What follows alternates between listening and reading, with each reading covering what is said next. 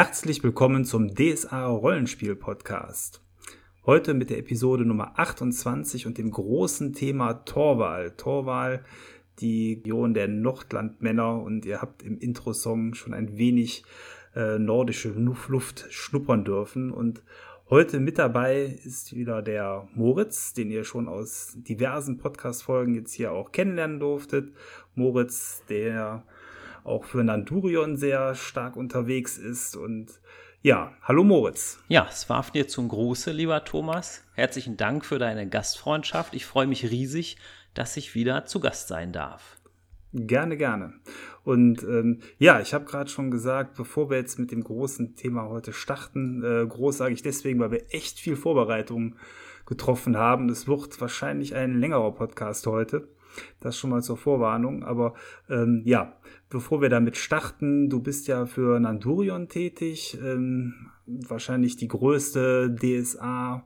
Seite, die ähm, News und andere Dinge zum Hobby präsentiert und eben nicht nur News, sondern ähm, auch Spielhilfen und ähnliches. Und da wolltest du heute mal ein bisschen was zu sagen.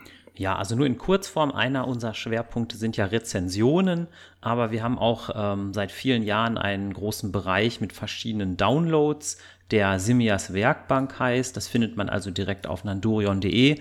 Und da haben wir ähm, relativ neu, also relativ gesehen, ähm, zwei ganz interessante Spielhilfen. Eine heißt Gesichter Aventuriens.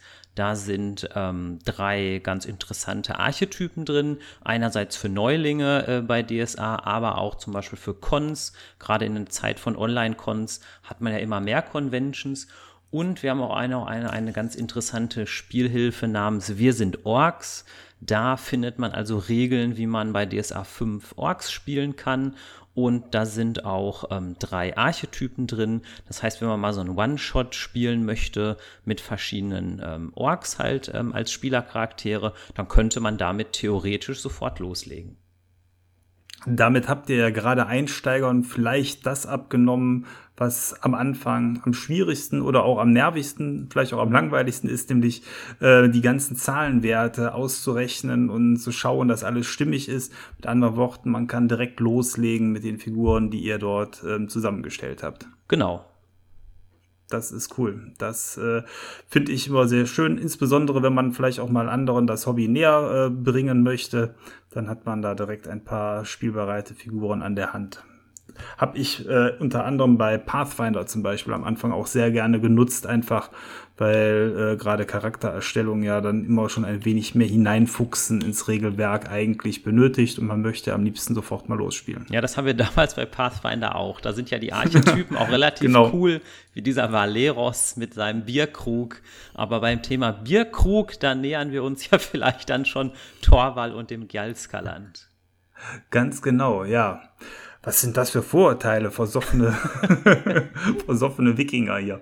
Ja, also, ähm, Torwahl als Thema ist natürlich momentan deswegen so interessant, weil vor äh, mittlerweile nicht mehr so langer Zeit ein neues Crowdfunding seinen Abschluss gefunden hat. Abschluss heißt in der Form, dass alle Werke ausgeliefert worden sind und wir auch die Möglichkeit hatten, mit ein bisschen Abstand, ich würde sagen so vier, sechs Wochen ist es jetzt her, ähm, diesen riesigen, kiloschweren Stapel an Büchern dann auch mal zu lesen und auch mit Vernunft sich anzuschauen. Und ähm, ja, insofern äh, haben wir jetzt die Zeit genutzt, uns dort für euch hineinzufuchsen und wir wollen euch einen wirklich großen Rundumblick heute geben über ähm, das Thema Torwahl und auch dieses Crowdfunding, indem wir dann auch mit dem Thema des Crowdfundings äh, starten wollen. Dann wollen wir auch nochmal einen Blick zurück in die Vergangenheit werfen und schauen, äh, was es schon in der Vergangenheit an Bänden gab, äh, die das Thema behandelt haben und dann natürlich äh, sehr detailliert auf den neuen Band dann auch eingehen. Und ähm, ja, das Crowdfunding ist ähm, wahrscheinlich der Weg, wo die meisten DSA-Fans dann auch äh, an diese Bände gekommen sind. Man kann die Bände mittlerweile auch so ganz regulär im Handel erwerben, aber ähm, ich glaube, wir beide haben dementsprechend dann auch das Crowdfunding genutzt, um uns äh, auf diesen Torwahlband einzustimmen. Genau, also ich hatte dieses, ja eher dieses Standardpaket. Also ich habe als Print nur jetzt das Hauptbuch bekommen, Gestade des Gottwalds, wo ja auch relativ viel Kartenwerk drin war. Und ich habe zusätzlich ähm, die, äh, die Heldenbögen als Print bekommen, aber alles andere habe ich halt als PDF. Also ich hatte nur das Standardpaket. Ja, gut, PDF ist ja mittlerweile auch wirklich zeitgemäß. Viele nutzen ja gerne gerade äh, zu Corona-Zeiten die Möglichkeit am PC zu spielen oder äh, auf anderen Geräten und insofern mit den PDFs ist man da sehr gut ausgerüstet und ich muss sagen, ich lese mittlerweile auch ganz gerne von PDFs einfach, weil ein iPad in der Hand etwas leichter ist als die echt dicken Wälzer, die da teilweise bei rumgekommen sind. Aber fürs Regal ist natürlich ein Buch immer noch was Schönes. Ja, ich denke auch, das macht natürlich auch so ein bisschen den Spaß aus, wenn man dann vielleicht so bestimmte Bücher dann natürlich auch als Print hat. Ja, klar. Und ähm, man hat auch sehr viel Wert darauf gelegt, den Sammler hier gut zu versorgen. Ähm, und ich glaube, der Sammler ist vielleicht auch bei diesem wirklich gewaltig groß gewordenen Crowdfunding mit die Zielgruppe geworden. Denn ähm, ich stelle jetzt einfach mal die, die harte These auf, dass Torwal als ursprünglich mal erste Regionalbox für das schwarze Auge zu DSA 2.0 Zeiten ähm, insbesondere wirklich die alten Fans auch anspricht, einfach deswegen, weil die Box schon 1990 erschienen ist, also zwei Jahre nach dem Start von DSA 2.0. Vorher gab es nur die Havena Box als große ähm, Spielhilfe, die mal was anderes als den Kontinent beschrieben hat. Aber Torball ging natürlich weit über die Fläche von einer Stadt drüber hinaus und ich glaube, gerade viele Fans aus den 80ern, die ja heute wahrscheinlich auch so die finanzkräftige Sammlergruppe stellen, die das schwarze Auge ja mit Sicherheit hat, ähm, dass gerade für die äh, alten Fans Torwahl so eine richtige Herzensangelegenheit ist. Ja, ich glaube, bei Torwall, da springt einfach Nostalgie irgendwie über. Also wenn ich mich mal so erinnere, ich habe so ungefähr, ich weiß es auch nicht mehr so exakt, ungefähr 1993 mit DSA angefangen und da gab es bei, ich wohnte da in Castrop-Rauxel und da gab es halt auch so einen, eigentlich einen, den zentralen Spielwarenladen und ähm, da war natürlich diese Box, die Seefahrt des schwarzen Auges, die stand natürlich hoch im Kurs und hat ja auch ein ganz, ganz tolles Cover damals gehabt mit diesem Torwaler, mit dem Flügelhelm, der da so lässig oh ja, oh ja. rumsitzt.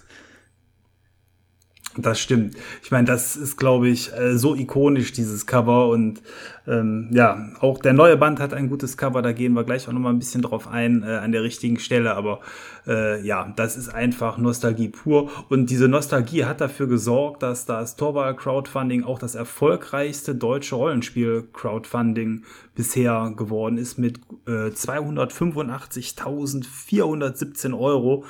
Also da kann man äh, an, an vielen Orten schon ein Haus verkaufen, was da zusammengekommen ist. Und ähm, auch für den einzelnen Bäcker war das Vergnügen nicht ganz so günstig, wenn man da, äh, ich sag jetzt einfach mal so printmäßig mal alles haben wollte, hat man da schnell an den 300 Euro auch gekratzt. Ähm, das war äh, sicherlich damit auch eins der teureren Crowdfundings für die Leute, die gerne alles sammeln wollen. Ja, ja, ich glaube, viele DSA-Spielende sind ja auch Sammler. Äh, bei mir ist vielleicht ein bisschen das äh, Lustige, ich bin eigentlich eher ein Nicht-Sammler. Ähm, ich habe zwar schon natürlich einige DSA-Sachen hier im Schrank stehen, aber ich bin sammlermäßig eigentlich nicht so ganz krass unterwegs. PDF ja, aber Print, äh, naja, so mittel.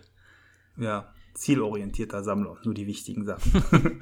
ja, ähm, und ich glaube, das war dann auch am Ende eine recht große Herausforderung für Ulysses-Spiele, denn die haben auf einmal so einen Haufen Geld bekommen und damit auch eine große Erwartungshaltung und haben auch sehr viel versprochen, was da gemacht werden soll, ähm, weil die Stretch Goals ja dann den Bäckern nur so um die Ohren geflogen sind, ähm, dass das Ziel sehr ambitioniert war, so würde ich es mal ausdrücken. Und ähm, das äh, auch ja also gewisse Probleme dann auch mit sich gebracht hat. Insbesondere eben dieses riesige Paket mit zig Bänden, was dann am Ende die Bäcker erreicht hat. Da können wir gleich zur Übersichtlichkeit auch nochmal ein bisschen was sagen und zur Bandstruktur. Ähm, aber der Spaßaspekt war auf jeden Fall dabei. Das heißt, ähm, wer gerne bei Crowdfundings dabei ist, der wird seinen Spaß dort gehabt haben. Ähm, denn äh, der Spaß war äh, A, relativ lang gestreckt und auf der anderen Seite auch mit äh, sehr skurrilen Dingen wie einem Bartwachsvideo und ähnlichem versehen. Hast du da mal äh, reinschauen können oder hat dich das gar nicht interessiert? Ich habe es auch verfolgt. Ähm, was ich ganz cool fand, waren diese Audio ähm, eingesprochenen Sachen. Ich glaube, die waren teilweise von dem Nikolai Hoch. Die hatten mir relativ gut gefallen. Ähm, ja, das mit dem Bart wachsen lassen, ja, das kann man machen, aber das war jetzt nicht unbedingt mein Favorit. Aber gut, wer es mag. ja, genau. Äh, einfach eben, dass da sehr, sehr viel drumherum geboten worden ist. Man ist ja schon über die letzten Monate hinweg mit immer wieder neuen PDFs ähm, versehen worden. Auf der anderen Seite war aber auch irgendwann ein gewisser Frust da, denn die Zeitdauer, um das Ganze fertigzustellen, äh, hat jetzt über ein Jahr gedauert und das war natürlich deutlich länger als ursprünglich mal geplant und angekündigt. Ähm, ja, und das hat dann auch dazu geführt, dass ähm, so vom Gefühl her Torwahl irgendwann komplett äh, die Rollenspielfraktion vom schwarzen Auge bei Ulysses dann auch regiert hat, weil neue Projekte dann doch wesentlich weniger herausgekommen sind. Ich meine, ähm, irgendwann am Anfang gab es, glaube ich, mal das Ziel, dass pro Jahr zwei bis drei Regionalboxen rauskommen sollten. Davon äh, ist man mittlerweile weit von ab, wobei die Qualität der einzelnen Boxen natürlich da auch im Vordergrund stehen sollte und nicht das Tempo. Ähm, aber ja, also so viel mehr hat es danach nicht gegeben und mit Crowdfundings hat man eigentlich auch direkt nach dieser Torwahl ähm, nach diesem Torwahlprojekt dann auch aufgehört. Es ist lediglich noch die Blipsbox rund um die Meisterbox ähm, per Crowdfunding herausgekommen und das ist eine Box, die ja sehr textarm ist und damit behaupte ich jetzt einfach mal vielleicht auch leichter äh, zu stemmen und zu realisieren ist als so ein Monsterwerk wie Gesamttorwahl mit hunderten von Seiten. Ja, man muss sowas, denke ich, auch stemmen können. Man muss ja auch, denke ich mal, die verschiedenen Schreibenden äh, auch irgendwie betreuen können. Und es sind ja auch teilweise richtig tolle Sachen bei rumgekommen. Also zum Beispiel dieses ähm, kleine Abenteuer Mitsommerrache. Das ähm, wurde ja in diesem Zusammenhang auch erstellt. Und das ist, glaube ich, wenn ich Leuten jetzt quasi neu DSA irgendwie ähm, vermitteln wollen würde, ist das zum Beispiel ein Abenteuer, was dafür sehr schön geeignet ist. Dieses Abenteuer Mitsommerrache. Die, die das geschrieben haben, die sind gar nicht so bekannt. Ich glaube, die heißen irgendwie Sarah und Henning. Die Nachnamen fallen mir jetzt gerade nicht ein, aber ich denke mal, du weißt, welches Abenteuer gemeint ist. Ja, ja, genau. Das hat ja so dieses Format von einem Heldenwerk, was mhm. dementsprechend dem Ganzen beiliegt. Ähm, ich meine, ich würde sogar insgesamt sagen, das Crowdfunding hat trotz äh, der gewaltigen Größe des Projektes der Sache gut getan, weil einfach sehr viele Dinge zustande gekommen sind, die ohne Crowdfunding einfach nicht stattgefunden hätten.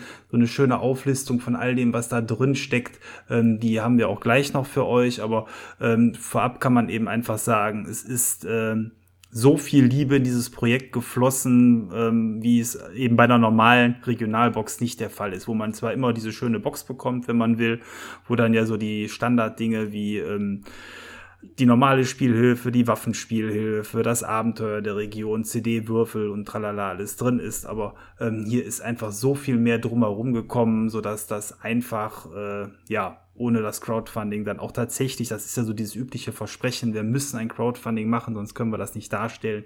Ich glaube, hier ist es tatsächlich dann auch so, ähm, dass dieses Versprechen eingehalten worden ist. Ja, und ich glaube, je größer so eine Produktflöte auch wird, ähm, desto höher ist auch das Risiko, dass natürlich kleine Fehler passieren. Ähm, was mir ja, sage ich mal, beispielsweise total eigentlich fast schon leid tut, ist, wir haben ja gerade schon dieses ganz, ganz tolle Cover erwähnt von Gestade des Gottwals. Und das Cover ist tatsächlich von Ben Meyer und es steht halt eben leider, leider, zumindest bei der Ausgabe, die jetzt die Crowdfunding-Menschen bekommen haben, ähm, nicht richtig drin. Und deswegen wollte ich das nochmal hier hervorheben. Ben Meyer, also ganz, ganz, ganz tolles Cover. Ja, gut, wenn wir jetzt über das Cover reden, dann äh, kann ich auch nur sagen, es ist einfach so im Stile von Folge dem Drachenhals und anderen alten Publikationen. Ähm, äh, dieses Drachenlangboot auf dem Cover hat unglaublich viel Charme. Das Einzige, was ich mir da vielleicht noch gewünscht hätte, wäre tatsächlich ein klassischer Flügelhelm-Torwaler noch mit in der Crew, aber äh, so für sich ist es einfach ein sehr modernes, hübsches Cover mit einer ganz tollen Farbkomposition. Also wer da nicht Lust hat, direkt mitzufahren und äh, ja, sich von der Gischt äh, voll machen zu lassen, da weiß ich es auch nicht. genau, der, dem ist nicht mehr zu helfen. Genau. Ja.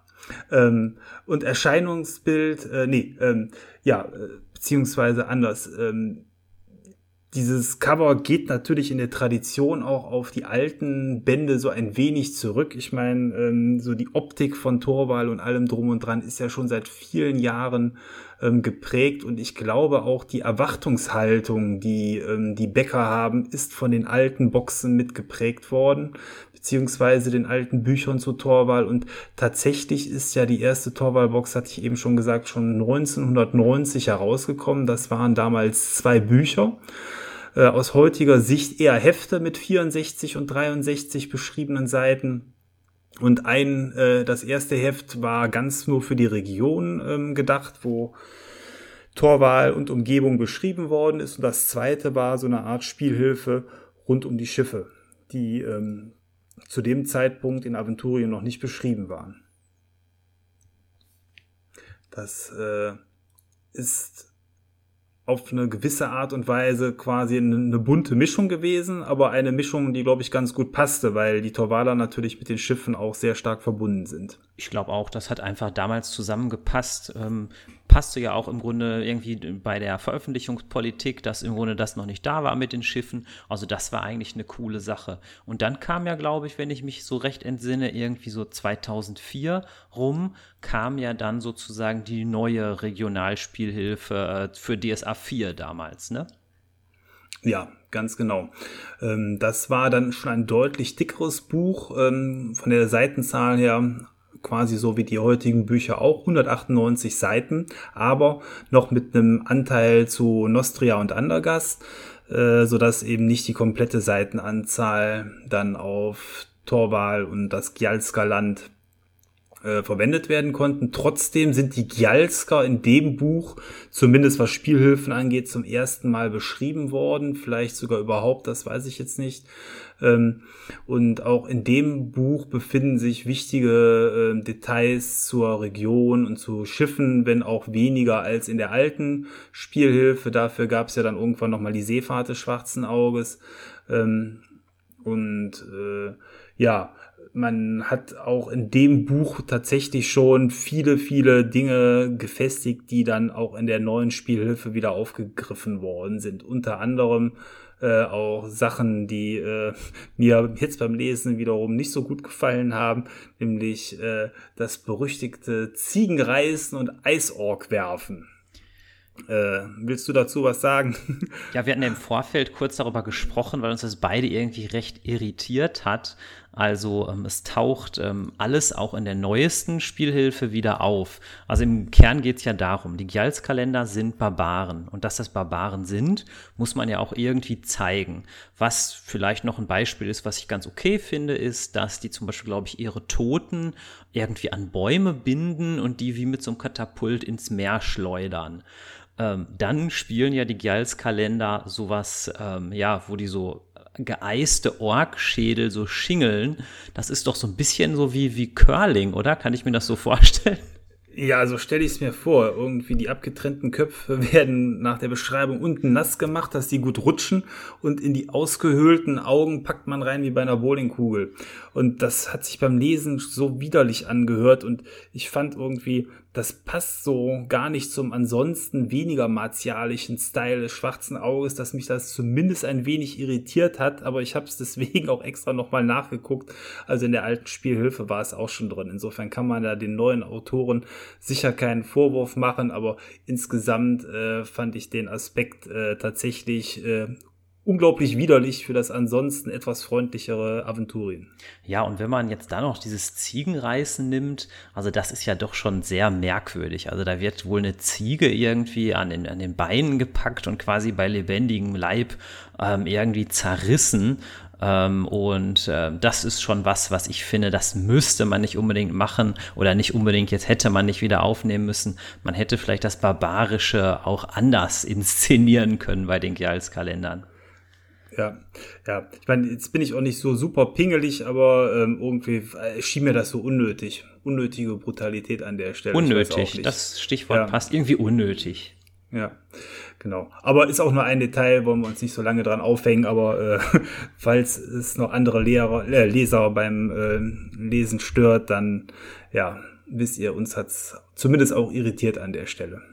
Ja, und das sind eigentlich so die Weichen, die schon mit der alten Box und dem alten Buch gestellt worden sind. Was ich da insbesondere noch hervorheben möchte, ist, dass die ähm, Lesbarkeit aus meiner Sicht bei den neuen Bänden, dadurch, dass das ja alles im neuen Stil ist, wo wir gleich noch äh, detaillierter darauf eingehen, ähm, deutlich erhöht worden ist mit den neuen Bänden. Ich finde insgesamt die alten Regionalspielhilfen sind furchtbar zu lesen, weil das einfach alles so eine Wall of Text ist. So viel Schrift alles in Schwarz-Weiß, relativ klein vergleichsweise auch geschrieben auf den Seiten. Ich fand das immer sehr erschlagend. Ähm, hast du das ähnlich empfunden oder hast du eine andere Einstellung zu den alten Büchern? Ja, jetzt bei Gestartetes Gottwals. Ich finde, es wird auch schön aufgelockert mal hier und dort.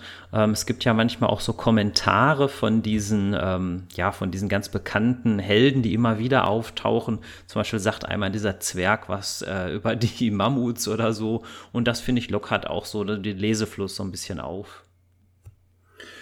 Ja, also das gefällt mir an den neuen Büchern auch deutlich besser. Ähm, klar, man kann sagen, bei dem alten hat man mehr Informationen auf weniger Seiten, was sicherlich auch seine Vorteile mit sich bringt, aber insgesamt äh, fand ich die immer sehr erschlagend, die Werke äh, zu DSA 4.1 Zeiten. Na gut.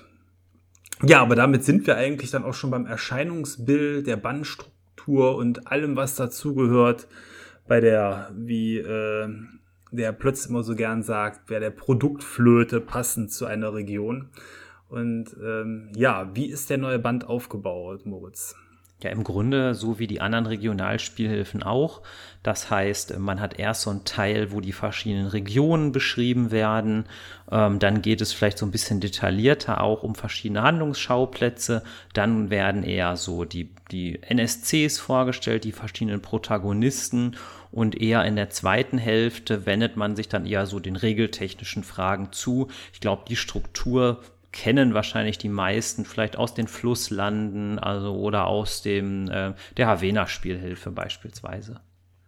Ja, das ist ja irgendwo vor- und Nachteil zugleich. Ich muss sagen, für mich persönlich überwiegt eigentlich die Einstellung, dass das Ganze einen Vorteil hat, dass diese Regionalspielhilfen quasi alle gleich aufgebaut sind, weil ich A sehr schön finde, dass man damit gewisse Themen in den Regionen auch gut vergleichen kann, wie zum Beispiel eben die Rechtslage ist, also Recht und Gesetz, das Thema interessiert mich eigentlich immer oder auch ähm, eben Steuern und Zölle, was äh, in vielen Regionen ja auch sehr unterschiedlich gehandhabt wird. Also einfach so, wie funktioniert quasi so der Alltag in den Regionen finde ich persönlich immer spannend, aber auch eben Themen wie Götter und Dämonen sicherlich aus spielerischer Sicht immer ein Highlight.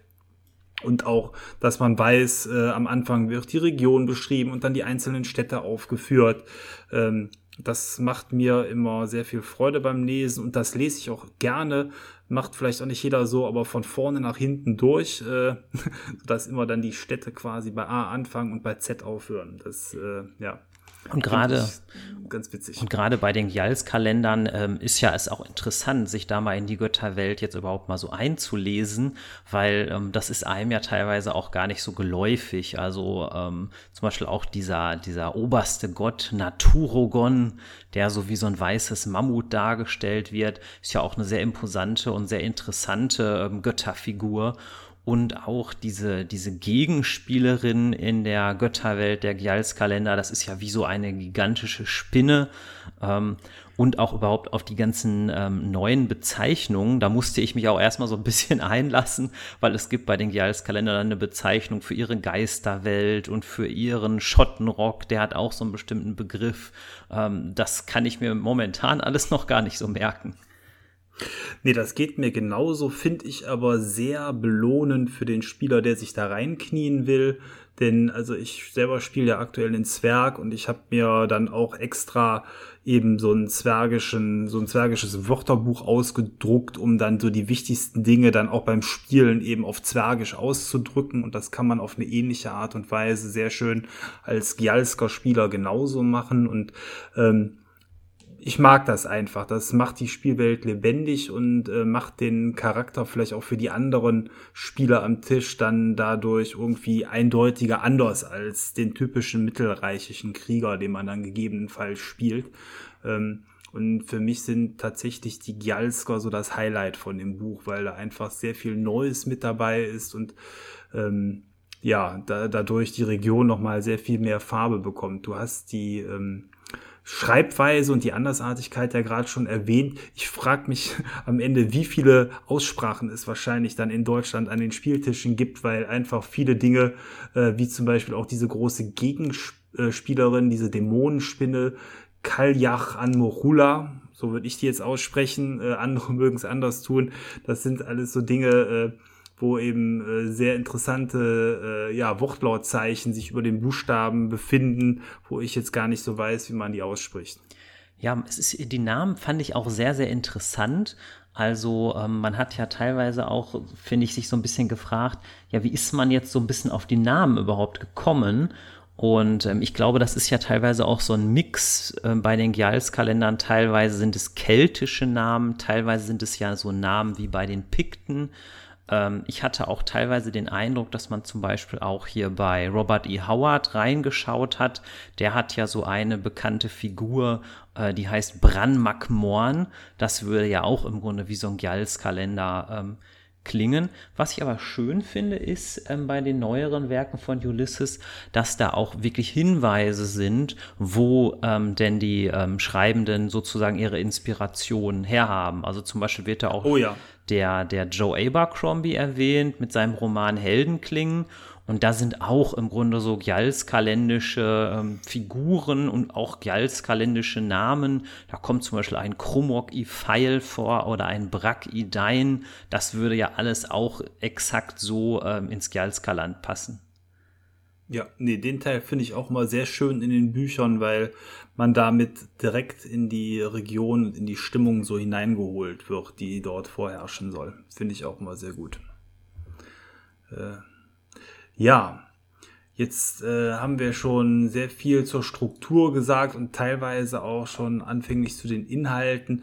Ich glaube, was noch interessant ist, ist, was alles mit diesem gewaltigen Crowdfunding überhaupt ähm, produziert worden ist. Da werden wir jetzt mal, würde ich sagen, im Schweinsgalopp äh, durchmarschieren, was es alles gibt und Dinge, die uns besonders erwähnenswert äh, erscheinen. Da sagen wir vielleicht noch zwei Sätze mehr zu. Aber erstmal, was es alles gegeben hat. Es hat also ganz typisch für so ein Regionalpaket neben der eigentlichen Spielhilfe dann auch ein Brevier gegeben der Helden, dann ein Swafnir Vademecum.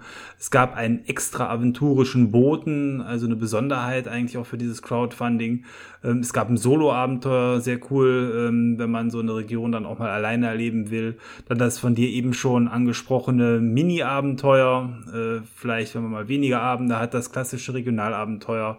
Dann eine ähm, Spielhilfe auf ins Abenteuer, regionale Landkarten. Es gibt Spielkärtchen wiederum, Würfel, Runensteine, Blips, Stoffkarten ein Roman, äh, Musik-CDs, ein Spielleiterschirm, ein T-Shirt, ein Noppensteinschiff, sprich so eine Art Lego-Boot, ähm, äh, ein Lineal, äh, eine Würfelschale, ein leeres Tagebuch zum selber reinschreiben, ein Würfelturm und die beliebten Schicksalspunkte. Was für eine Menge an Krimskrams. Äh, und ich hoffe, ich habe jetzt hier nichts vergessen. Ähm, was findest du davon besonders interessant von den Dingen? Ähm, ich mag ja einerseits immer ganz gerne dieses Brevier, weil ich da eigentlich ganz gerne mal so reinlese. Ich finde zwar immer wieder die Schrift etwas klein, aber ansonsten gefällt mir das Brevier relativ gut. Ich glaube, die Autorin, ich hoffe, ich nenne sie jetzt richtig, ich glaube, sie heißt Carolina Möbius, die ja die meisten Breviere geschrieben hat. Die ähm, hat ihr Handwerk auch drauf, würde ich mal sagen, weil es oft eine schöne Mischung ist aus so einer Art ähm, Reisebericht, aber durchaus auch ähm, gewissen Spannungsmomenten.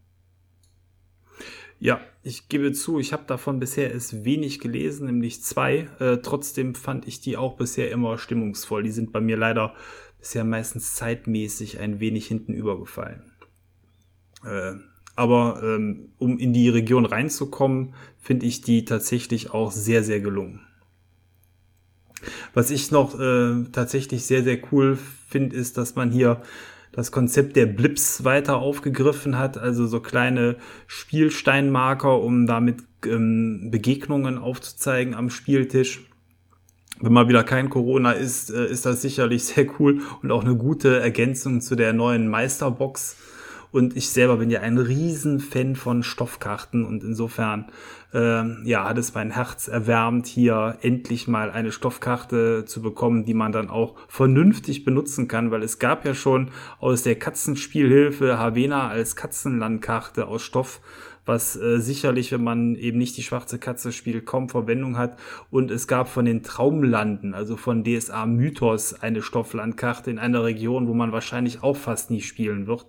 Insofern ist die Torwahl Stofflandkarte dann für mich so das äh, große Landkarten-Highlight des Pakets gewesen. Ja, eine tolle Spielhilfe, die ja auch noch dabei war. Also ich versuche es mal so zu sagen, außerhalb von Gestade des Gottwalds, dem Hauptband, ist vielleicht die wichtigste und interessanteste, glaube ich, diese Sturmgeheul und Runenzauber. Manchmal interessanterweise wird es irgendwie auch als Kompendium des Gottwalds äh, vertrieben, was ich teilweise ein bisschen verwirrend finde. Ich meine aber auf jeden Fall diese Spielhilfe, wo die Akademien drin sind, wo die Kämpferschule in Torwall drin ist, wo diese Trutzburg zu Bremen drin ist und wo natürlich auch die grandiose Halle des Windes drin ist. Das ist eine ja. schöne Spielhilfe. Auf jeden Fall. Kann ich auch noch ein bisschen was zu sagen. Ähm, was du gerade angesprochen hast, Sturmgeheul und Runenzauber ist ein Drittel von dem Kompendium des Gottwals. Und zwar hat Ulysses aufgrund des großen Crowdfunding-Marathons so viel Zusatzbücher herausgebracht, nämlich Sturmgeheul und Runenzauber, Geisterwald und Knochenklippen und Glaube, Macht und Heldenmut. Was für schöne Dreiklangnamen. Ähm, dass äh, diverse ähm, Softcover-Bücher zusätzlich entstanden sind. Und die hat man in einem weiteren Hardcover-Buch, nämlich dem Kompendium des Gottwals dann ähm, gebunden zusammengefasst, was an der Stelle eigentlich auch meine Empfehlung wäre, ähm, das zu nehmen, weil man hier alles dann nochmal vernünftig an einem Ort hat. Der Nachteil ist, das Buch gab es meines Wissens nach nur während des Crowdfundings und jetzt nicht mehr im Handel. Äh, das heißt, äh, also wenn man da nicht schon während des Crowdfundings zugegriffen hat und alle drei sich gebunden besorgt hat, dann bleiben jetzt dann nur noch die Softcover-Bücher. Der Inhalt ist aber an der Stelle gleich. Ähm, ist insofern vielleicht sogar besser in, mit den Softcover-Bänden, weil da ist ein für mich äh, recht blöder Fehler äh, in dem Buch enthalten, in diesem äh, Hardcover-Buch. Die Verweise auf Seitenzahlen, die es gibt, die funktionieren da nicht. Und da hat man sich leider auch nicht die Mühe gemacht, die zu korrigieren. Das ist echt doof. Ähm, da steht am Anfang nämlich nur an einer Stelle drin, addieren Sie bitte so und so viele Seiten ähm, auf die Seitenzahlen oben drauf. Ja, kann man so lösen. Ich hätte es aber besser gefunden, wenn man die wirklich korrigiert hätte. Und noch viel schlimmer ist, dass in der ähm, Spielhilfe, wie heißt sie? Äh, Glaube, Macht und Heldenmut, auch ein Verweis, ganz konkreter Verweis auf Seitenzahlen ist, der stimmt noch nicht mal, wenn man das sich in dem Softcover-Buch anguckt, weil irgendwie haben die sich da um ein oder zwei Seiten vertan. Ich vermute, da ist einfach im Layout eine Seite dazugekommen und danach stimmte das alles nicht mehr. Ist jetzt alles kein Beinbruch, aber ähm, ja, hätte man vielleicht äh, noch eleganter lösen können. Ja, ich glaube auch irgendwann wird es eben unübersichtlich. Ne? Also ich hatte ähm, auch jetzt als Vorbereitung auf den Podcast bestimmte Sachen aus dem Crowdfunding nochmal mir rausgesucht, um sie mir anzusehen. Und ich hatte teilweise wirklich Schwierigkeiten, das Richtige zu finden. Ähm, Und was mir auch noch aufgefallen ist, wenn es so ein Buch wie das Kompendium des Gottwalds als Hardcover nur im Crowdfunding gibt, ist natürlich auch immer so ein kleiner Nachteil, dass natürlich bei eBay das teilweise zu recht unverschämten Preisen angeboten wird. Also ich habe zum Beispiel gesehen, Kompendium des Gottwalds auf eBay 70 Euro, 90 Euro aufwärts, ne? was ich schon, naja, etwas unverschämt finde. Vielleicht kommt es auch nochmal, es war nur ausverkauft zum mhm. Anfang, das weiß ich natürlich nicht, aber äh, mir war nur aufgefallen, weil ich das äh, einem Freund äh, dann auch noch empfohlen habe. Und dann meint er, finde ich nicht. Und ich so, hä? Und dann, ja, habe ich dann gesehen, okay, da gibt's nur die Einzelbände im Moment. Aber inhaltlich, wie gesagt, verliert man nichts. Es steht genau das Gleiche drin. Ja. Ähm, nur, äh, und das ist vielleicht auch noch wichtig für die Bandstruktur. Also für mein Empfinden ist der Band oder diese drei Bände, die sind zwingend notwendig, um tatsächlich Torwahl in Gänze mit allen Regeln bespielen zu können. Das ist wichtig. Also rein inhaltlich kommt da nicht so viel dazu. Die Akademien und die Kriegerschulen sind nett, aber jetzt sicherlich nicht kriegsentscheidend. Aber ähm, die Regeln, die da drin sind, machen die ganzen regionalen Helden erst spielbar. Ohne dieses Buch dazu ist man auf diverse andere äh, Publikationen wie ähm, eben die Götterbücher und die Magiebücher angewiesen. Ja, ähm, jetzt gucke ich gerade, haben wir noch was zur Bandstruktur? Ich glaube nicht. Ne? Ich glaube nicht. Ich glaube, wir sollten jetzt noch mal überlegen, was es für uns eigentlich so für interessante Orte und Handlungsschauplätze gibt und ähm, wenn ich jetzt mich nochmal versuche zu konzentrieren auf den Hauptband, weil es ist ja wirklich auch so viel mit diesem Crowdfunding, ähm, ist für mich eine ganz tolle Stadtbeschreibung. Ähm, wenn ich jetzt sagen würde, die Hauptstadt der Gjalskalender, das wäre eigentlich streng genommen nicht richtig. Ähm, die haben ja so, so, so Orte, die heißen, glaube ich, Heret oder Herat. Und da gibt es einen dann ganz besonders großen Ort, ähm, und ähm, der ist schon ganz, ganz toll beschrieben. Da kann man sich wirklich so vorstellen, wie die Gjalskalender leben. Ähm, da wird auch ähm, zum Beispiel beschrieben, dass sie domestizierte Mammuts haben, dass sie domestizierte Wollnashörner haben. Und ich finde, da wird einfach sowas aufgegriffen, was man vielleicht bei DSA auch schon lange kennt. Also ich denke da zum Beispiel an diesen Rasta-Ogerschreck, der damals beim großen Donnersturmrennen mitgefahren ist. Ja, genau. und den ich damals, äh, ich war da Spieler in diesem Abenteuer und ich wäre am liebsten natürlich bei diesem Rasta Ogerschreck mitgefahren, aber das durften wir uns damals als Spieler nicht voll frei aussuchen. Nee, das stimmt wohl. Aber der war schon damals eine imposante Erscheinung, weil der ja mit Wollnashörnern ins Rennen gezogen ist, was natürlich mega cool war. Genau. Zumindest für mein zwölfjähriges Ich, genau. Und der Ort, den ich da meinte, der heißt, glaube ich, Nilün. Da weiß man auch wieder nicht, wie man es ausspricht. Ähm, aber, ja, hätte ich aber genauso. Aber daran kann man sich eben gut vorstellen, die größte Stadt der Gjalskalender, ungefähr 1500 Einwohner. Also so kann man sich wirklich vorstellen, das ist wirklich eine karge Gegend, eine ähm, dünn besiedelte Gegend, auch eigentlich wahrscheinlich ein hartes Klima. Es ist kalt, es gibt keine guten Böden, es gibt teilweise halt so heilige Quellen. Also wirklich, ähm, ja, Abenteuer pur, würde ich sagen. Ja, also das fasst es gut zusammen und ähm, die Beschreibung der Stadt macht sehr viel äh, Spaß und Freude und weckt auch schon direkt die Fantasie mit diesen heiligen Quellen und was es da alles gibt. Aber eben neben Nierlün sind natürlich auch noch andere Städte im Buch ähm, beschrieben, insbesondere natürlich Torwal als Hauptstadt der Torwaler Nordlandpiraten, ähm, aber auch Bremen und Olport sind dabei und auch das kleine Kendra ist mit einer Farbkarte versehen. Also insgesamt finde ich sehr viele schöne Landkarten und das macht natürlich so eine Region dann auch immer gut bespielbar. Die kann man auf den Tisch bringen oder auf den Monitor. Ähm, das macht Spaß und ähm, man hat natürlich eine Vielzahl an anderen Städten dann teilweise mal mit, äh, weiß ich nicht, einer halben Seite, einer Drittelseite oder auch weniger beschrieben, so wie man es dann auch aus den anderen Bänden kennt. Was ja immer eine Gratwanderung ist, können wir ja vielleicht mal zusammen überlegen. Ähm, man will natürlich äh, Spielleitern Hilfestellungen geben durch Beschreibungen.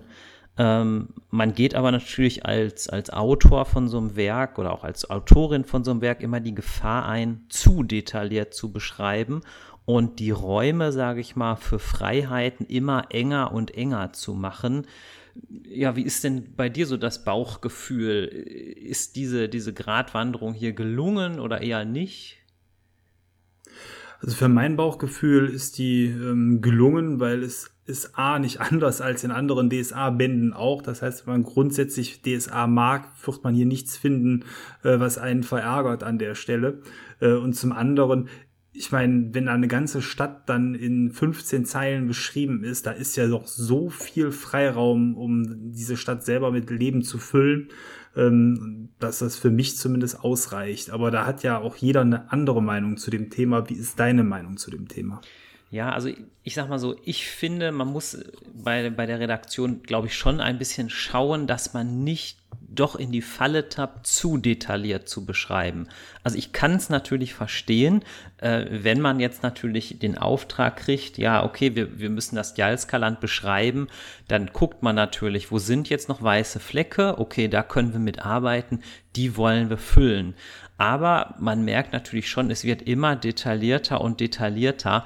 Und ich glaube, da muss man vielleicht mittlerweile schauen. Ich glaube, das wurde auch an manchen Stellen gemacht, dass man wirklich noch Freiräume lässt. Dass man zum Beispiel nicht, ähm, weiß ich nicht, bei, bei jeder torwalschen Stadt äh, exakt festlegt, ähm, wie viele Geweihte gibt es da, wie heißen diese Geweihten, wie alt sind diese Geweihten, weil es gibt ja doch ähm, viele, die sich doch dann sehr sklavisch daran halten. Ich bin da ja eigentlich eher nicht so. Äh, wenn mir da was nicht passt, dann lasse ich das einfach weg.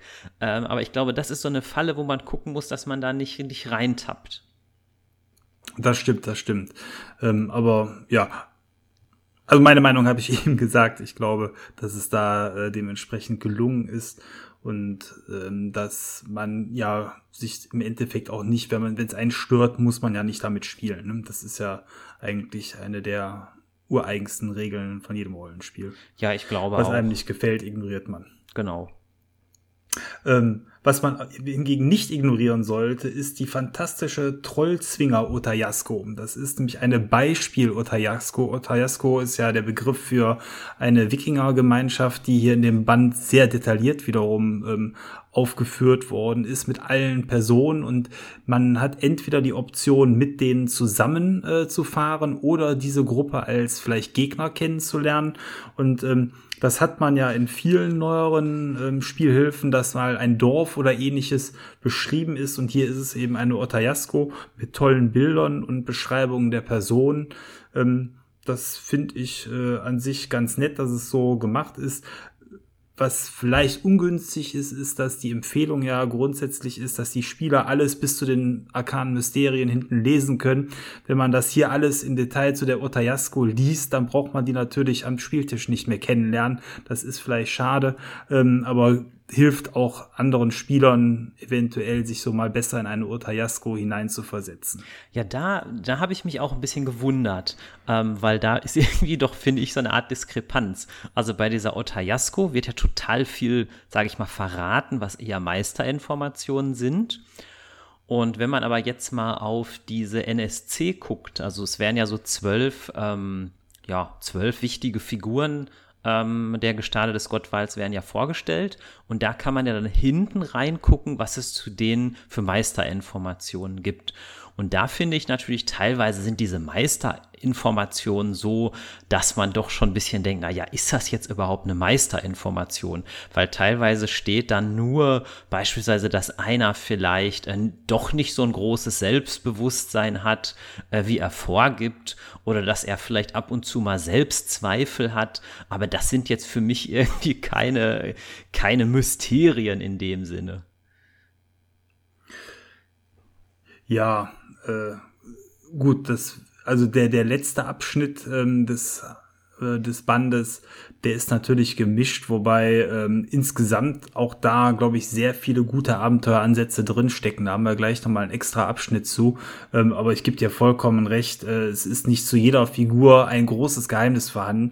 Äh, und dieses sklavische sich daran halten, zu jeder Figur, die vorne drin steht, schreibe ich hinten auch was rein, führt dann dazu, dass da auch manchmal eine Nullinformation eigentlich drin steht, die man sich hätte schenken können. Das ist auf jeden Fall richtig. Genau, also äh, zum Beispiel bei, es gibt zum Beispiel so einen neuen NSC, den ich eigentlich auch ganz cool finde. Ich glaube, der heißt Ole Swafgardsson. Das ist der Hochgeweihte des Swafnir.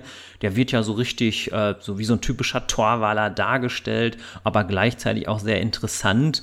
Und da ist dann halt die Meisterinformation, ich sage das jetzt einfach mal, weil sie wirklich nicht sehr spektakulär ist, dass er sich manchmal fragt, ob er auch so ein guter Hochgeweihter ist wie seine Vorgängerin. Und das ist für mich jetzt, wie gesagt, keine Meisterinformation. Äh, nee, das stimmt allerdings, ja. Ja, was haben wir ansonsten noch in dem Band drin? So ähm, Monster und Pflanzen der Region kommen drin vor. Wie immer äh, eben insbesondere für die Spieler interessant, die vielleicht nur das Torwahlbuch kaufen wollen, um die Region zu bespielen und da so einen Eindruck zu bekommen, was es da gibt. Insgesamt aber natürlich viel zu wenig Monster, Tiere und andere Dinge und Pflanzen, um tatsächlich alles mit Leben zu füllen. Aber so für den Eindruck finde ich es eigentlich ganz nett, so wie es dann in den Büchern ist. Ähm, ja, und gerade auch im Jalska-Land, die Orte, die haben einfach, finde ich, auch so tolle Namen irgendwie, so wie die Geisterklippen und die Donnerzacken. Und ich glaube, es gibt sogar auch. Das Seufzermoos. Genau, das Seufzermoos. Ich glaube, es gibt, gibt nicht auch so eine Art Ogerwald oder so etwas. Also es klingt alles schon gut. Ja, das äh, klingt alles nach Abenteuer und macht dementsprechend Spaß. Ne? Ich glaube, Tal des Blutes gibt es auch noch, ne? Oder so ähnlich. Äh, alles, ja, und ich glaube, äh, ich glaube, das ist auch eine gute Strategie, mit so Namen auch schon ein bisschen ähm, ja, Abenteuergeist zu wecken. Ähm, sowas finde ich immer klasse.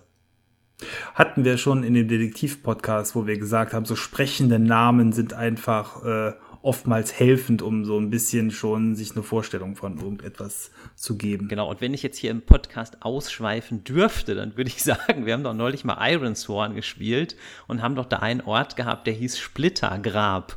Und was uns da schon direkt einfiel, und ich glaube, das ist so ein schönes Beispiel, dass wenn man jetzt sowas hat, ne, so wie Geisterklippen, da, ich sag mal, da geht ja die Fantasie eigentlich schon los. Genau, da braucht man dann gar nicht mehr so viel als Meister zu beschreiben. Da hat schon jeder eine Grundvorstellung, glaube ich, im Kopf, wie es da aussehen könnte. Ja, ähm, wir hatten gerade ja schon diese Otayasko ähm, genannt. Es gibt natürlich auch einen großen Abschnitt hier eben zu den Protagonisten und Antagonisten. Ähm, was ich hier immer gerne mag, ist, dass die wichtigen Helden mit einem farbigen Porträt, wie es jetzt bei DSA 5.0 dann ja auch üblich ist, gezeigt werden. Ähm, die Beschreibung da ist dann eher auch oberflächlich, aber ausreichend. Ähm, und es gibt ja noch eine ganze Schar an eben nicht gezeichneten Helden, die ähm, da mit dazukommen. Hast du da eine Lieblingsfigur oder vielleicht auch zwei, die du mal hervorheben möchtest aus dieser ähm, Heldenschar?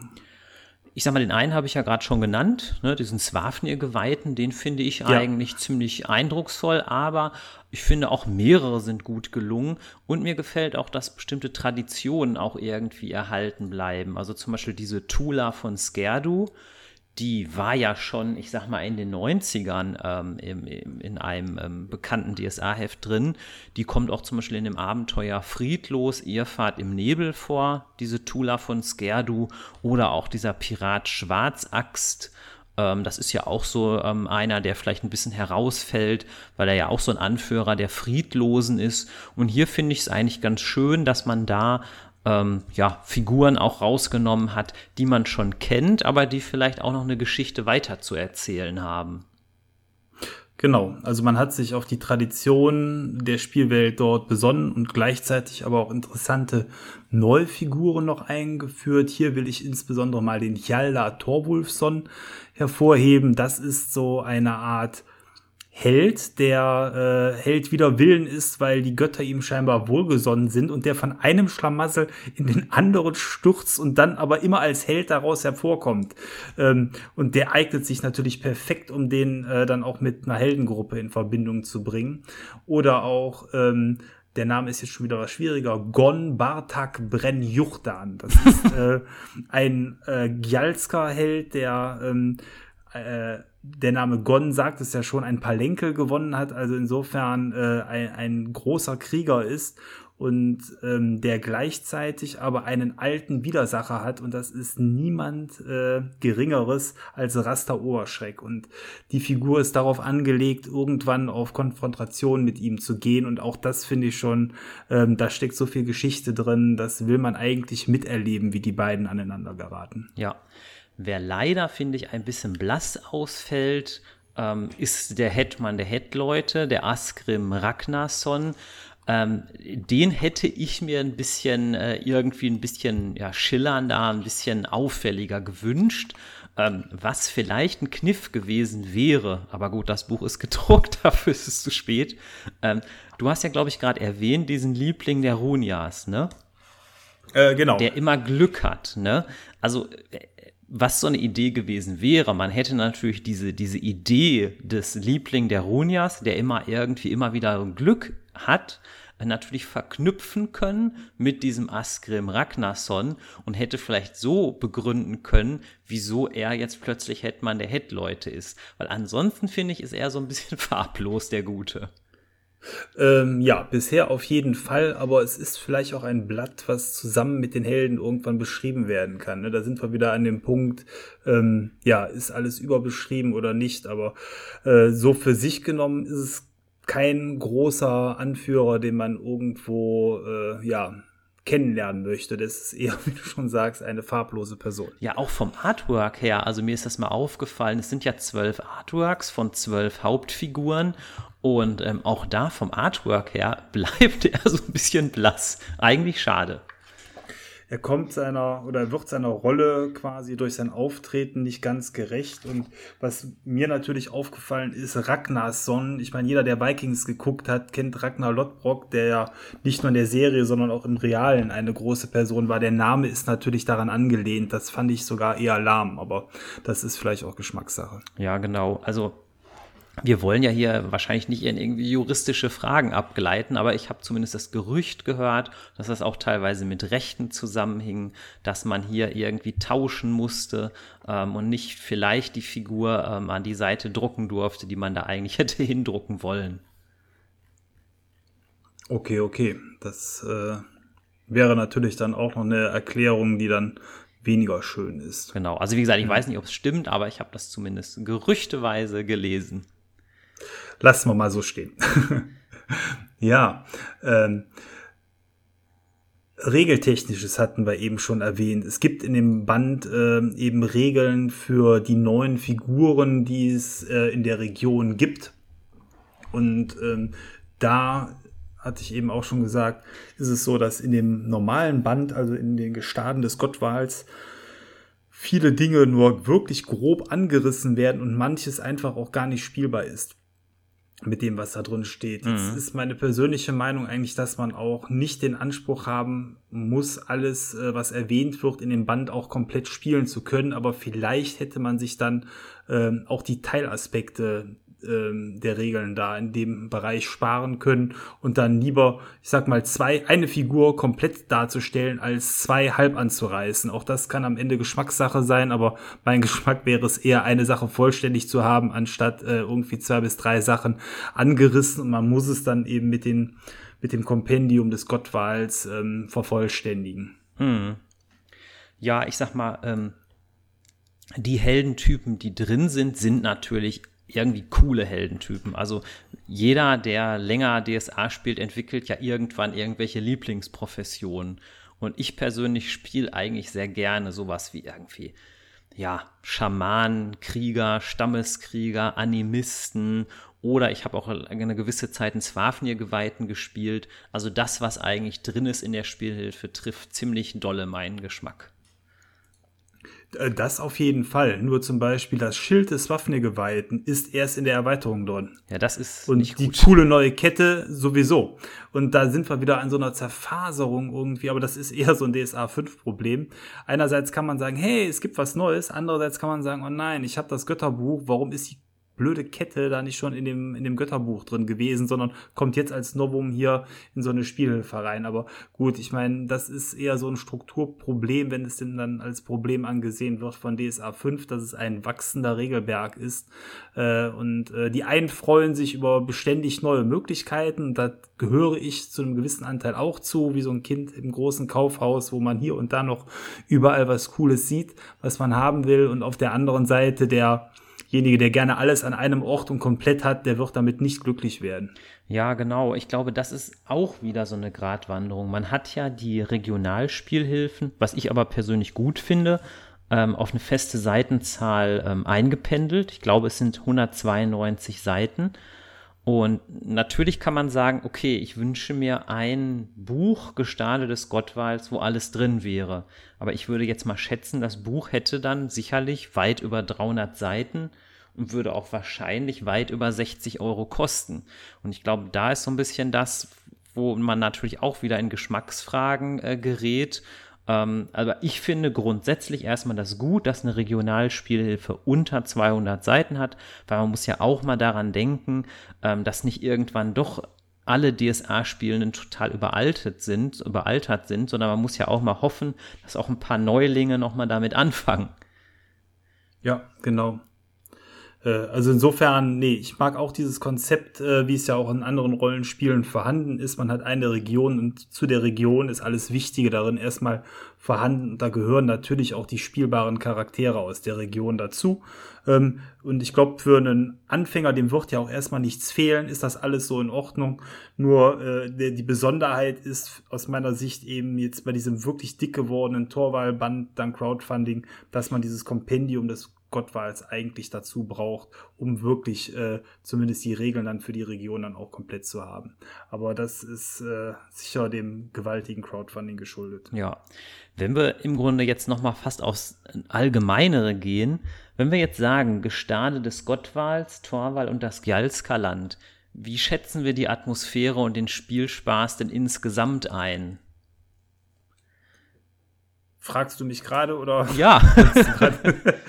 Wenn ich fragen äh, darf. Ich brenne. Ich kann, ich habe jetzt alles gelesen. Ich kann es gar nicht erwarten, in die Region loszuziehen. Und äh, dir verrate ich etwas, was ich meiner Gruppe noch nicht verraten habe. Nächsten Freitag geht's los. Ach. Also äh, nächsten Samstag. Äh, wir spielen samstags. Äh, also ich will in die Region aufbrechen. Die Lust beim Lesen ist extrem aufgekommen und es gibt so viele coole Abenteueranreißer äh, in den Beschreibungen. Ich hatte eben schon ein, zwei genannt äh, mit diesem eben besonderen äh, Torwaler, der immer Glück hat und von den Göttern auserwählt ist, wo man Sachen drumherum spinnen kann. Aber ich könnte mir genauso gut vorstellen, Intrigen in Torwal zu spielen, mit eben Unterstützung von Askrim gegen die Traditionalisten, um ihn vielleicht dort zu festigen. Ähm, genauso äh, könnte ich mir eben vorstellen, sich mit Schwarzaxt, den hast du eben schon ähm, erwähnt, eigentlich ein Antagonist in diesem Buch, äh, mit, auf diesen zu treffen, aber vielleicht sich sogar mit ihm zu verbünden und mal auf Kaperfahrt zu gehen. Also quasi so als Held mal die Sau rauslassen zu dürfen, einfach auch mal äh, Dinge zu tun, die vielleicht moralisch fragwürdig sind, aber die bestimmt sehr viel Spaß machen, wenn man an den Küsten entlang zieht und äh, auf Kaperfahrt geht. Vielleicht sogar mit einem tragischen Ende für die Runde. Also ähm, das sind jetzt einfach mal zwei Dinge, die mir einfallen, wo ich direkt Lust drauf hätte. Und es gibt noch so viel mehr. Ähm, Hast du noch Dinge, die du gerne in der Region machen würdest oder die du äh, vielleicht grundsätzlich dort mit Atmosphäre und Spielspaß überhaupt verbindest? Also ein Stichwort wäre hier vielleicht noch Hügelig. Hügelig der Große, der ja so ein legendärer Hetman der Torwaller war, den ja viele wahrscheinlich aus diesem Spiel kennen, Schicksalsklinge, also Nordland-Trilogie. Ähm, und ähm, da ist es ja so, der hatte ja so ein Schwert, das heißt, glaube ich, Grimmring oder halt auch der Orkenspalter. Da weiß man ja, wo es ist. Es ist ja, glaube ich, in dieser dunklen Halle wird es aufbewahrt. Aber man kann im Grunde auch noch seine anderen Schätze versuchen zu suchen. Und sowas finde ich natürlich interessant, gerade wenn an so ein Computerspiel da angeknüpft wird. Oh ja, oh ja, das ist äh, definitiv äh, interessant, wenn man da Dinge aufgreift, die die Spieler vielleicht von anderer Stelle her kennen. Aber was ich auch äh, wirklich ähm, sehr spielenswert fände, wäre ein Palenkel. Palenkel sind ja so die schottischen Highland, Highland Games äh, bei den Gjalskon, also sowas wie Baumstamm werfen und ähnliches. Ähm, auch das bietet sich einfach an, äh, dass die Helden bei so einem Palenkel mitmachen müssen und entweder gewinnen oder zumindest gut abschneiden, damit man Informationen und Hilfe von den Gjalskon bekommt, die die ansonsten die Helden als Waschlappen ansehen und vielleicht gar nicht als würdig erachten, irgendetwas zu tun. Genau. Ähm, Ne, sowas ist cool. Oder ich weiß nicht, hast du dir die Nebelquallen mal im Detail angeschaut, im Mysterienteil? Nur ganz kurz. Ich habe eher diese Schwarmschrecken gesehen, aber die Nebelquallen sind bestimmt auch spannend. Ja, Nebelquallen sind äh, überderische Kreaturen, die, ähm, wie der Name sagt, aus den Nebeln kommen, die aber auch bestehende Torvaler oder Menschen eben übernehmen können. Und das ist natürlich auch für einen Detektivplot oder ähnliches total cool, wenn man da äh, vielleicht Figuren hat, wo sich im Nachhinein hinaus herausstellt, dass die übernommen sind. Ähm, also auch da kam direkt beim Lesen kam die Fantasie auf, was man da mit einem coolen Abenteuer machen kann. Genau, und es sind auch noch so ein paar Ideen so zum Thema Schamanismus, zum Thema Tiergeister drin. Also ich glaube, wenn ähm, wir in meiner jetzigen DSA-Runde es irgendwie schaffen, auch dahin zu kommen, aber das wird noch ein bisschen dauern, ähm, dass man vielleicht auch tatsächlich auch mal das Gjalska-Land ähm, bespielt.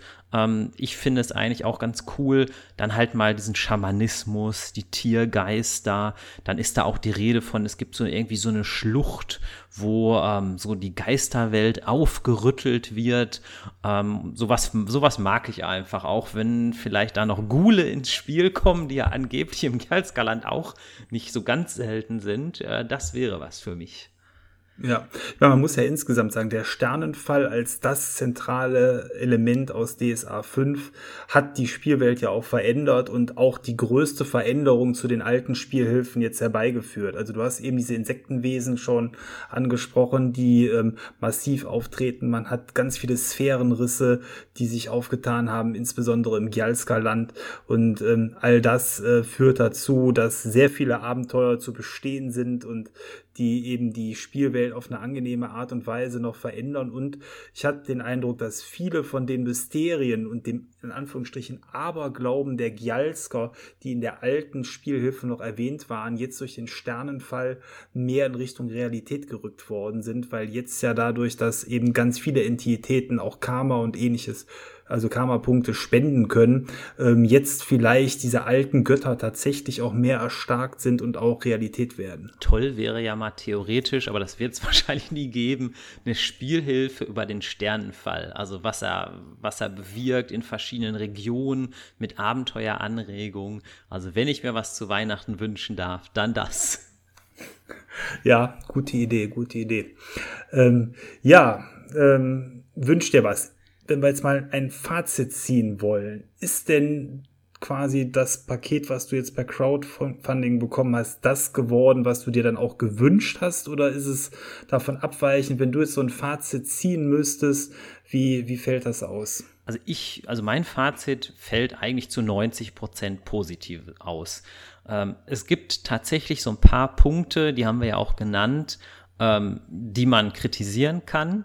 Ähm, aber äh, man muss natürlich auch ähm, ja das, das viele Positive sehen, was jetzt einfach im Grunde abgeliefert wurde. Ähm, ich denke einfach insbesondere diese, diese, wenn man das Gjalska-Land bespielen will, ist das neue, äh, ist der neue Titel ja eigentlich eine Pflichtlektüre. Und ich finde auch, dass man durchaus, auch wenn nicht, nicht alles da drin ist, was sich vielleicht manche erwarten, dass man doch die Tradition, die es schon, schon gibt, aufgegriffen hat. Also gerade wenn ich ähm, an alte Abenteuer denke, wie zum Beispiel ähm, die dunkle Halle, das hat man hier äh, super aufgenommen. Auch wenn ich an Friedlos, Irrfahrt im Nebel denke, das hat man hier gut aufgenommen. Auch wenn ich an so ein etwas älteres Abenteuer denke, das heißt Unter Barbaren, da kamen die Giles-Kalender zum Beispiel vor, auch das passt wieder. Also mir gefällt es zu 90 Prozent richtig gut.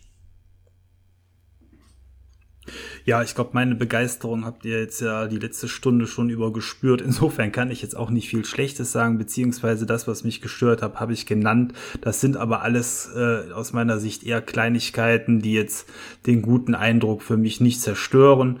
Ähm, was ich der Sache höchstens mit vorwerfen würde, ist, dass eben das Gesamtpaket recht teuer geworden ist. Äh, äh, eine Sache, die äh, bei vielen DSA 5 äh, ja Produktflöten ja dazugekommen ist, für den Sammler einerseits die Möglichkeit, auch viel zu sammeln und viel dafür zu bezahlen, aber für, äh, ja, also für jemanden, der äh, sagt, okay, ich habe das äh, nur als Teilhobby oder ich will auch gar nicht so viel dazu äh, beisteuern, äh, geldmäßig bei so einem Crowdfunding, der wird sicherlich Abstriche haben und das finde ich dann schon schade.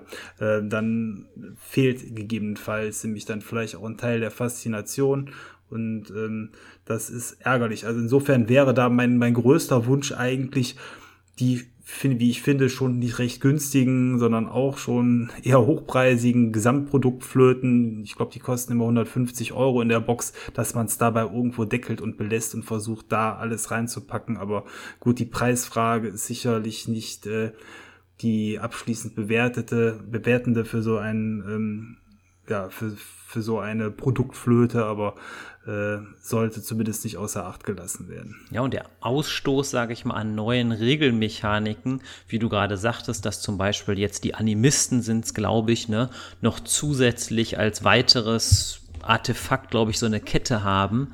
Ähm, das muss ja auch alles erstmal den Weg in die Spielerschaft finden. Zum Beispiel, ich mag ja total gerne diese, diese Software Optoelite, mit der man sich Helden erstellen kann.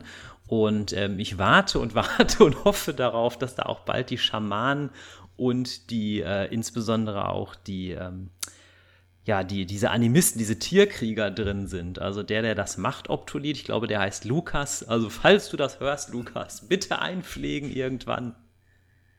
Ja, das äh, ist mal die Sache bei der bei einer Software ähm, und es gibt ja so viele Werte, die da nachgepflegt werden müssen. Ich glaube, das ist ein Haufen Arbeit. Ja. Ja, ähm, das war jetzt so unsere Meinung. Es gibt aber natürlich auch noch andere Meinungen und die wollen wir jetzt hier auch nicht verheimlichen, weil insbesondere du ja als äh, Autor bei Nandurion, ähm, der du da auch einen Artikel zu dem Thema Torwahl geschrieben hast, dann auch reichlich Feedback bekommen hast. Und das war dann tatsächlich an der Stelle auch eher durchwachsen, ne, kann man sagen. Ja, also sehr gemischt. Also das ist äh, wirklich interessant bei der jetzigen äh, Spielhilfe. Ähm, das kann man zum Beispiel auch im DSA-Forum lesen, dass manche es richtig, richtig gut finden und manche finden es richtig, richtig schlecht. Ähm, ich kann teilweise die Kritik nachvollziehen, aber ähm, manche kritische Punkte, glaube ich, die schießen auch über das Ziel hinaus. Also ähm, beispielsweise wurde sogar ähm, in einem ähm, Kommentar geschrieben, ähm, dass das Gestade des Gottwalds sei ein kompletter Reinfall ähm, und äh, der, der User schrieb sogar, ähm, er würde bei DSA 5 jetzt aussteigen aufgrund äh, dieses, dieses Werks und ich glaube, das ist doch ein bisschen zu, zu hart geurteilt. Ja, ich glaube, das zeigt einfach, wie groß ähm, dieses Projekt eben als Herzensangelegenheit angelegt war und dass gerade solche Produkte dann auch polarisieren und dann den einen vielleicht begeistern und den anderen maßlos enttäuschen können, einfach weil die persönliche Erwartungshaltung, die ja dann auch über fast anderthalb Jahre gewachsen ist, einfach nicht erfüllt wurde. Äh, ich glaube, das muss man auch einfach so stehen lassen, aber äh, uns war wichtig, da an der Stelle zu sagen, ähm, dass äh, so sehr wie uns das vielleicht fasziniert hat, äh, andere das aber auch anders sehen und äh, da auch ihre Gründe natürlich für haben. Genau, also ich kann es ja auch teilweise verstehen, dass manche den Tronde Torbenson in dem Buch vermissen, dass manche die Jurga, seine Tochter hier vermissen, dass sich manche hier auch noch mehr gewünscht hätten, dass vielleicht äh, der Aslai Phileason irgendwie da größer drin ist. Aber ich denke mal, so wie man es jetzt gelöst hat, ist es doch insgesamt ein gutes Produkt, würde ich jetzt mal sagen. Ja, also ich glaube, das können wir so als Fazit ähm, dann auch stehen lassen. Äh, Und im Endeffekt muss jeder äh, selber einen Blick hineinwerfen, dann schauen, ob es ihm gefällt. Aber ich glaube einfach, wer grundsätzlich halt mit den DSA 5 Regionalspielhilfen gut klarkommt und die Region aus der Vergangenheit schon mochte, der wird hier nichts finden, was ihn da an der Stelle äh, interessiert, äh, nicht interessiert oder irritiert. Genau, und ich, ich finde auch einfach so, ähm, der Geist von vielleicht von Torwal, der wird eigentlich ganz gut äh, transportiert. Also zum Beispiel der ähm, Robert Corvus, der war ja in diesem Podcast mit dem Alrik zu Gast und hat auch nochmal diese Tradition der Skalden erklärt, wie man am Feuer sitzt im langen Winter und sich im Grunde Abenteuergeschichten erzählt. Und ähm, das finde ich hier schon gut wieder in diesem Buch. Oh ja, und Ohm Volker ist natürlich als NPC auch dabei. Ne? Das ist Gen ja auch ganz wichtig. Der größte Skalde der Torwaler. Genau, und Swafnir, finde ich, wird auch greifbar in seiner Unterschiedlichkeit zu den anderen zwölf Göttern. Ähm, und ich finde das auch gut, dass man jetzt nicht mehr so wie früher irgendwie so gesagt hat, naja, irgendwie verehren die Torwaler auch die zwölf Götter, sondern dass man jetzt da schon klarer gemacht hat, Nein, Torwala, das ist das Volk der Freien, das ist das Volk des Swafnir und ähm, der möge auf die Torwaler schauen und sozusagen sie stärken. Oh ja, das ist sogar äh, ein großer Redcon quasi zu den alten Spielhilfen, weil der Zwölf-Götter-Glaube gar nicht mehr so präsent ist. Also so wie es das äh, eben zu DSA 2.0 Zeiten gegeben hat, das hat man tatsächlich alles angepasst. Fand ich auch sehr stimmungsvoll. Jo. Ja, ich glaube, damit sind wir jetzt auch rund, oder? Ähm, ich denke auch. Wir haben immer eine Stunde hier gefachsimpelt und diskutiert und ich glaube auch. Die Torwaler Kehlen sind durstig. Äh, wir wollen in den Heimathafen einfahren. Ich glaube, das machen wir jetzt auch. Ähm, ja, ich hoffe, euch hat der Podcast heute gefallen. Ihr habt einen guten Eindruck von der Region und dem Crowdfunding bekommen. Und äh, uns würde auf jeden Fall freuen, wenn ihr uns vielleicht auch ein Feedback da lasst. Das könnt ihr gerne auf Facebook machen, dass ihr da was äh, quasi eure eigenen Gedanken nochmal zur Spielhilfe mitteilt. Da können wir auch gerne etwas diskutieren. Und ja, ansonsten bleibt mir nicht mehr zu sagen als Swafnir mit euch und viel Spaß auf den nächsten Kaperfahrten. Und damit verabschiede ich mich dann auch für heute. Ciao, euer Thomas. Vielen Dank fürs Zuhören.